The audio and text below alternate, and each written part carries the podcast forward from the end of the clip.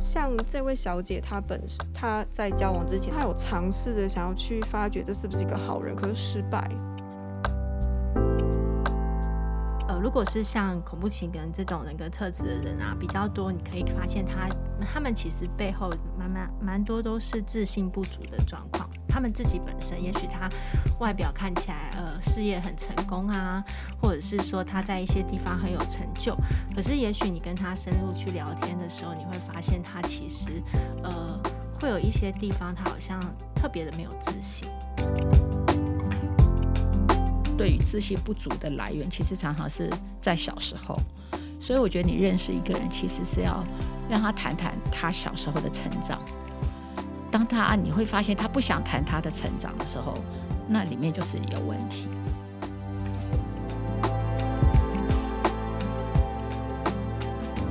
欢迎来到解惑谈心事，来听听我们谈心事。我是 Chrissy，呃，我是王老师。我们邀请大家一起来关注许多我们身边的问题，让我们都可以找到好的方法，来与自己跟他人建立幸福的关系，然后一起来增进自己的心理健康。如果您喜欢我们的内容，请关注我们，给我们五颗星评价，并帮我们把链接分享出去。您的分享转发可以帮助我们把这些讯息推广到社会的各个角落，提升国人心理健康的意识哦。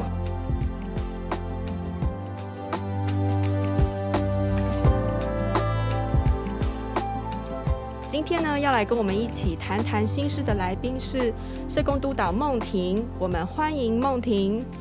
大家好，我是梦婷。梦婷上一次跟我们一起来聊那个亲密关系暴力嘛，对不对？对。不知道大家还记不记得哦？今天呢是我们的听众来信 Q&A 时间。我们之前在节目里有提到，听众如果呢听在听完我们的节目之后，有更进一步的问题，或是可能自己的人际交往呃中有类似的情况，然后不知道该怎么办，或不晓得怎么想。都可以写信到我们的资讯栏里提供的电子邮件里面。因此呢，我们其实收到了一些听众的问题，今天呢，我们就要来一一回答。因为这些问题都跟恐怖情人家庭暴力有关呢，所以呢，我们就邀请了梦婷来，然后跟王老师一起来回答听众的问题。这样，那我们今天就直接进入第一个问题吗？好，OK。好哦，就是第一个问题呢是，呃，摩斯小姐写信来的，然后呢，她在信上面说，嗯、我跟我的男朋友交往快三年，外人呢看到我男朋友会觉得就不会觉得有什么问题，然后呢，甚至呢会跟我就是说一些哦，怎么有这么好的男朋友之类的，因为呢，他对外人彬彬有礼，幽默大方。然后乐善好施，对朋友也很讲义气。那我当时是也是看到这些，然后也觉得他的朋友都算是蛮正派的，所以就决定跟他交往。然后呢，很快的我们就同居了。那同居之后呢，我们常常吵架，事情只要一不按他的意，就会他就会发发飙。即使很晚了，就是第二天大家都要上班，他还是要抓着我吵架。然后要我承认错误，并保证不会再犯。理由是，如果我们要结婚，这些事情一定要讲清楚，要调整改变。他特别介意我跟其他男性的互动，甚至常常觉得我跟男客户讲电话的时候笑太多了，像个花痴。我要非常小心，不要让他觉得我是个花痴，不然他会疯狂的找我吵架。把所有我让他戴绿帽的想象都当成真的事件，要我道歉。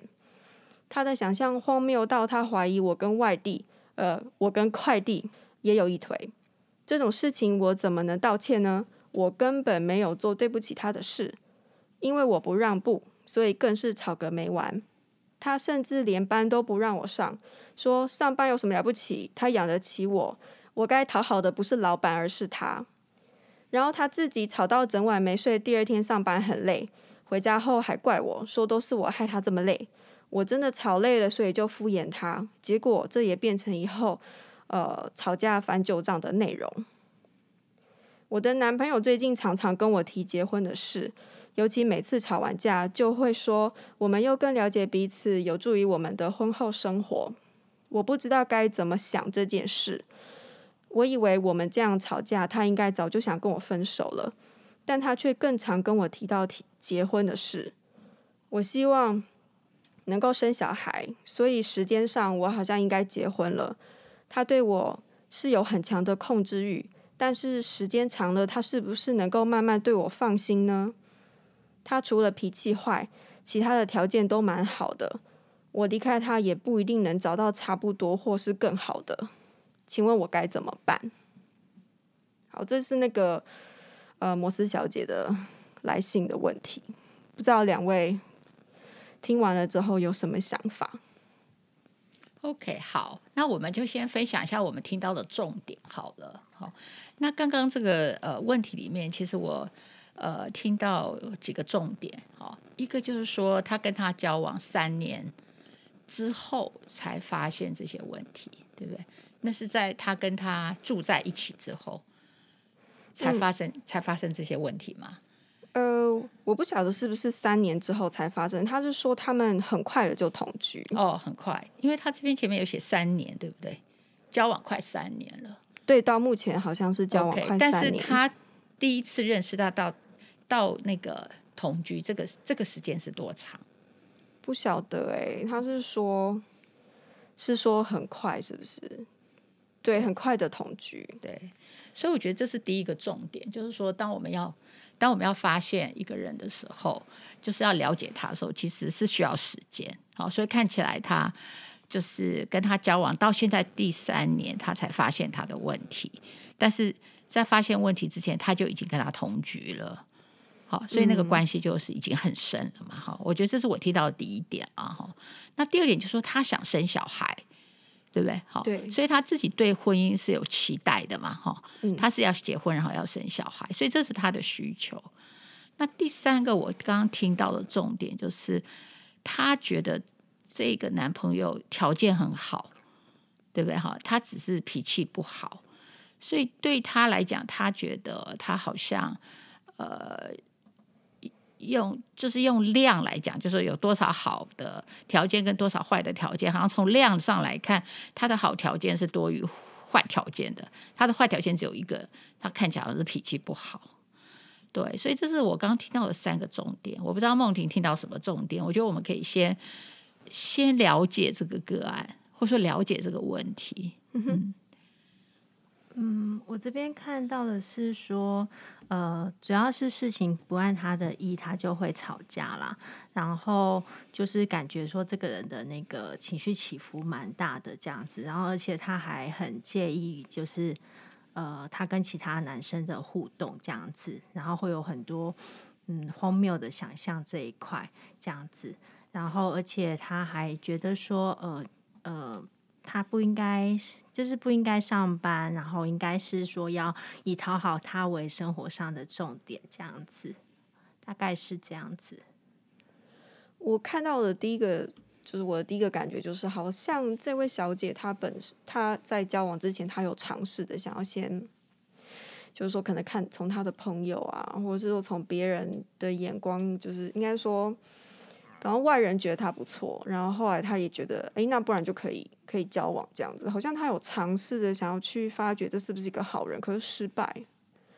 嗯，对，所以其实我看到这边的第一个问题就是说，就我们在节目里面常提醒大家说要呃放慢速度嘛，就是你要在真的了解对方之后，才让你们的关系升级这样子。但是我觉得。就是有时候那个，比如像大家都要上班啊，或者是说本来就各自有各自的生活，你其实要深入的去理解、了解一个人，好像不是很容易，对不对？所以这个是我的第一个问题，就是说他可能觉得就是说靠同居可以看到对方更更多面的多更多面相，可是其实同居本身就是一件危险的事情，因为你等于让你们生活马上就非常靠近了，所以。对，这是我的第一个问题：怎样在可以保护自己的情况之下，然后可是却又可以，比如说发觉到对方是恐怖情人？嗯，一般来说，我们在观察人的部分啊，我们可以从情绪跟行为这两个层面来看一下，这样子。然后，呃，所以当我们在跟一个刚认识的人相处的时候，然后，呃，我们在跟他讲话的时候，也许你可以从他的呃语气呀、表情这些外显的行为去。大概去感受一下，这是是一个什么样的人嘛？然后，可是有很多时候，我们也许会从他谈话的内容里面去听到一些他对于这个世界或一些价值观的看法，这样子。然后这些东西，哦，当然还有一些是他的肢体行为，或者是他外显的行为表现，这些，那这些都会综合起来，然后形成一个我们对这个人初步形成的一个。印象，或者是形成你去评估说这个人是一个什么样子的人。所以从刚刚呃这位小姐的问题来看，她前面她观察这个人的呃方式是她观察一个是别人怎么去形容这个人是什么样子的人，可能说呃他对朋友蛮讲义气的啊，好像他朋友都是一些好人，所以他也觉得说哦，那这个人好像也是好人，可是他没有去好像。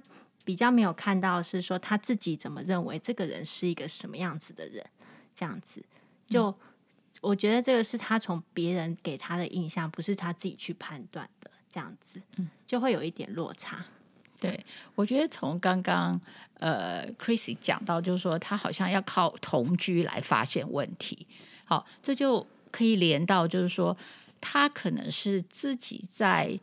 去观察一个人，然后去理解一个人，以及下一个判断，这个能力上，或者说这个速度上，其实他是慢的，所以他必须依赖第一个，依赖别人的判断。别人说他很好，他就把别人的别人认为这个男孩子的判断当成他自己的判断，好，因为他都没有自己的判断嘛，他就先听别人的。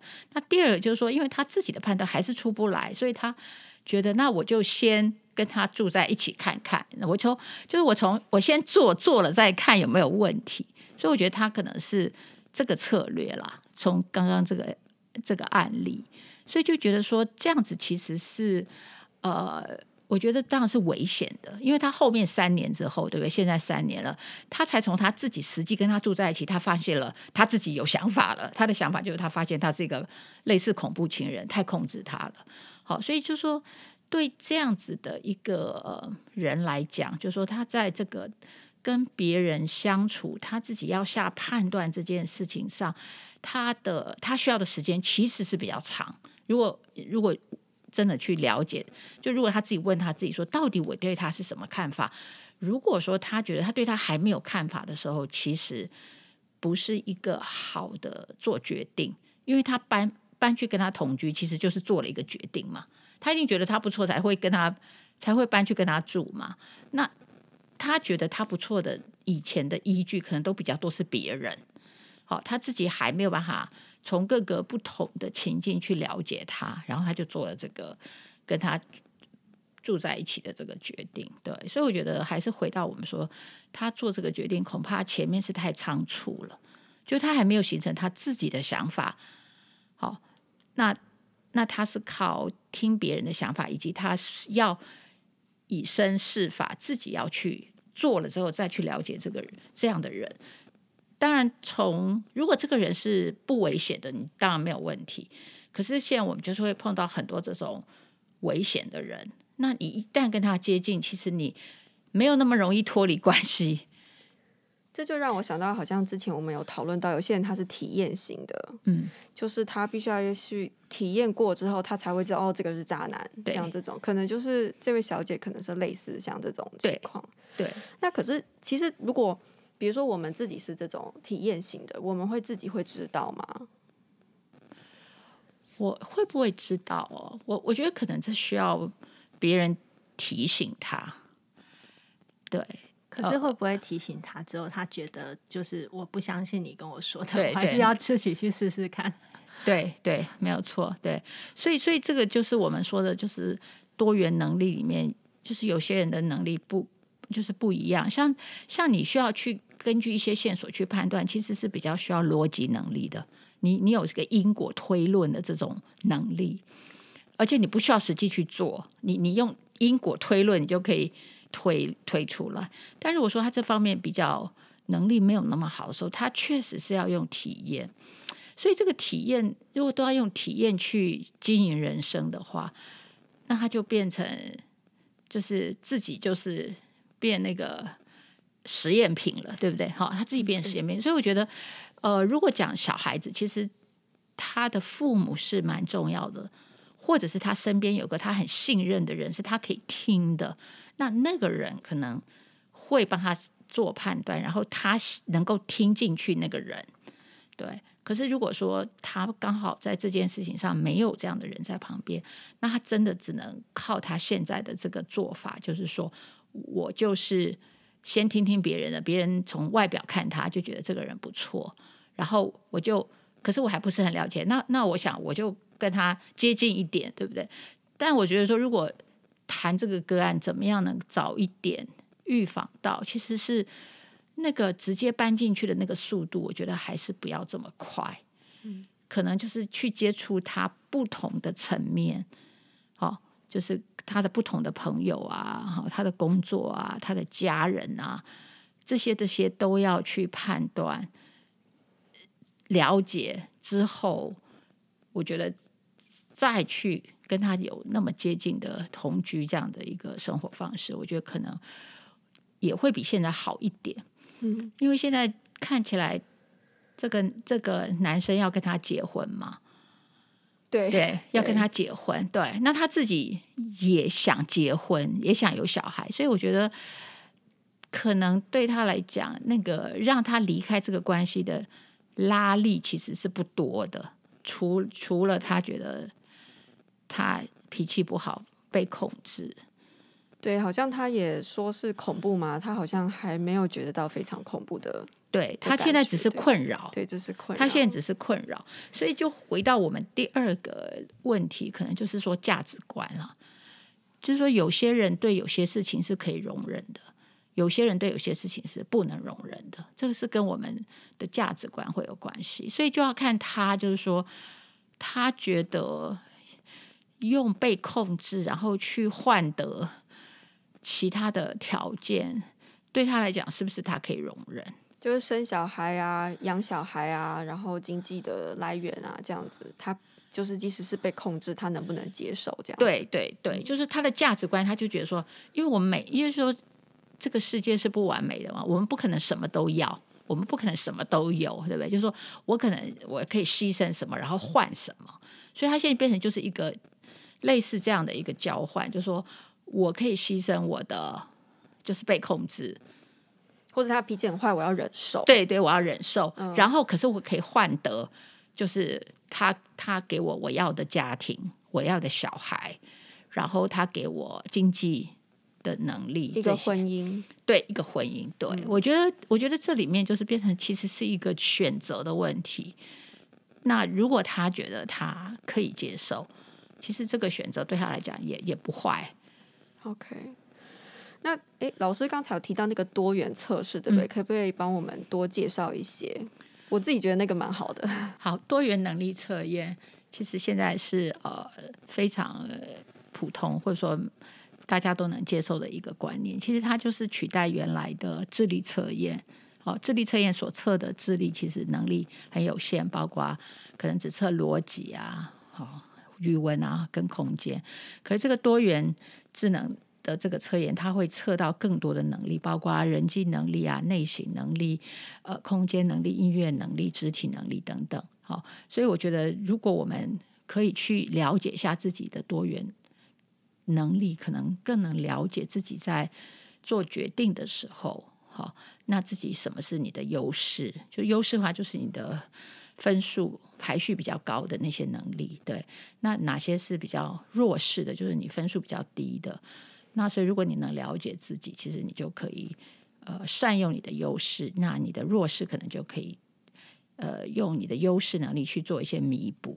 对，嗯，所以像刚才那个，就是比如比较靠感觉的话，他的呃他的可能比较弱势的的能力就是逻辑，对，这样子，对，嗯。对。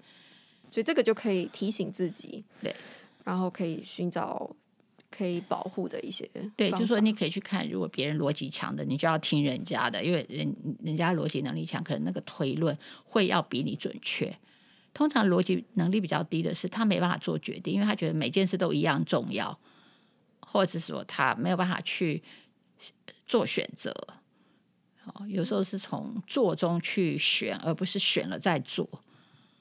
就提醒也提醒，就如果说在一个恐怖的有毒的关系里面，然后刚好就是呃 PUA 的那个加害人是逻辑强的，嗯、然后被受害者是逻辑弱的，他可有时候会用这个东西来压你，说你因为你比较笨嘛，所以说你要听我的，这样这这个也是要小心的。对，所以我们才说，我们如果呃找自己的支持，一定是呃对自己好的人嘛，对不对？就是自己的好朋友，对。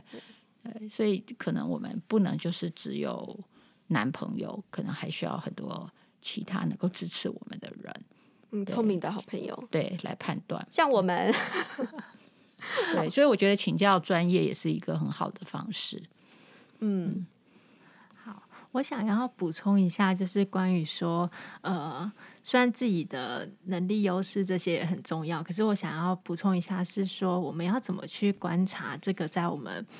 面前的人，他到底是一个什么样的人？可以从哪些层面这样子？刚刚我们前面提到有行为跟那个情绪跟行为相面的层面嘛，这样子。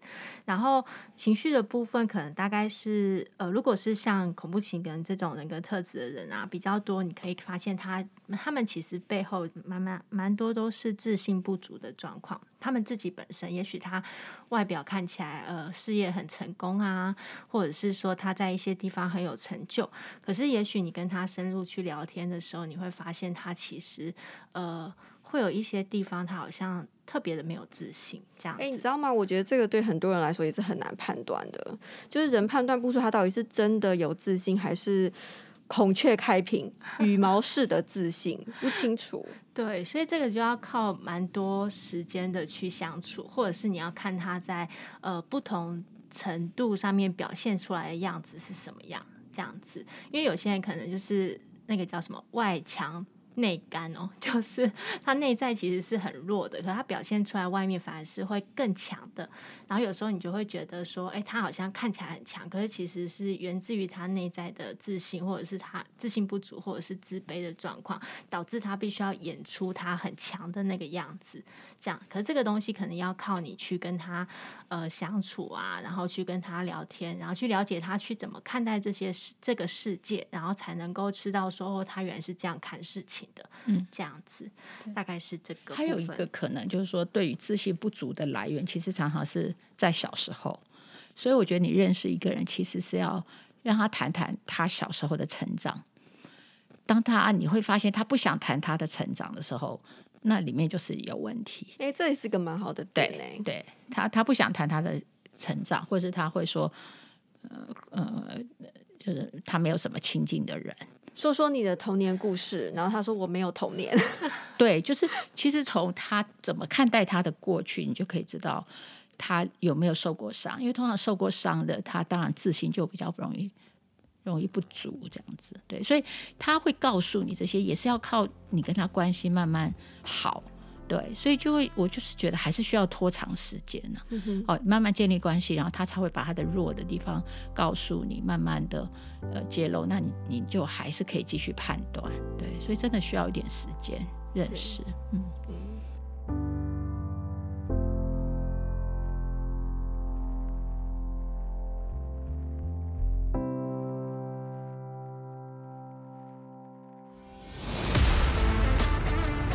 In our next podcast，你也许去问他说他的呃生气的原因是什么，你就会发现他三番两次都会觉得啊，我生气就是因为对方都是这样看不起我啊，然后什么事情都会跟他觉得对没有被对方好好的尊重，没有被呃适当的被看见。要不要给对方机会？是给他，就是诶，他不小心犯错了，可以给机会。可如果是你给他机机会，是为了要改变他的话，好像就不不，这这就是两件事。呃，如果这个男孩子的目的真的是让他们彼此了解。其实他不要用吵架的方式，啊、就直接分享，这是一对不对？这是这是最最直接、最最没有伤害，而且最有效率的。对，你要了解我，我就告诉你我是谁。对他，嗯、所以这是个借口，这是个借口，这是一个借口。所以在这边可以看到，这个男的就是用了这种障眼法哦，然后给他一个似是而非的理由。